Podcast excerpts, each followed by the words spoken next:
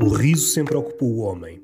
Há três grandes teorias: é a teoria do escape, a teoria da superioridade e a teoria da incongruência. Dentro da teoria da superioridade, depois há umas quantas filhas, sendo que a mais conhecida talvez seja aquela da projeção.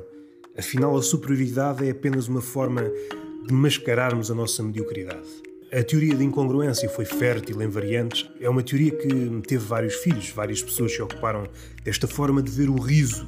Mas às tantas, a incongruência dava para tudo e tornou-se uma teoria demasiado flexível. É engraçado como a teoria mais simples continua a ser a mais robusta, a teoria do escape, uma forma de fugirmos à camisa de força das convenções. Todas estas teorias revelam algo que as outras não revelam, sendo que Atualmente há várias teorias híbridas, unem incongruência e superioridade. Já várias pessoas se ocuparam sobre isto: filósofos, escritores, poetas, políticos, feministas, até um estudioso de música, acho que é no século XVII, tem um ensaiozinho sobre o humor. Mas há aqui uma forma de pensar o riso que me agrada. E para isso precisamos recorrer a dois livros muito especiais e que comunicam entre eles: Tristram Shandy de Stern e Ulisses de Joyce.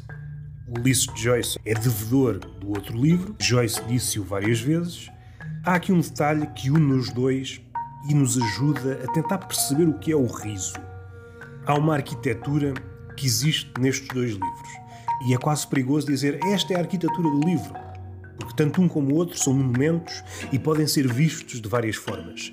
Se andarmos um bocadinho para o lado, aquela arquitetura transforma-se. Há algo que as une que é a tensão entre o corpo e a mente. É quase como encontrar uma ponte entre o corpo e a mente. Podemos pensar no riso desta forma: é uma ponte momentânea entre o corpo e a mente. É um momento muito curto onde o corpo e a mente se percebem, daí o riso.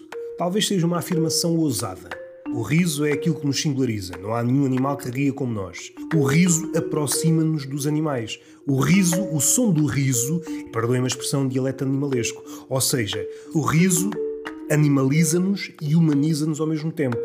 O riso não se consegue capturar, é sempre uma coisa e o seu contrário. É sempre demasiado humano e demasiado animal. É sempre uma coisa e outra ao mesmo tempo.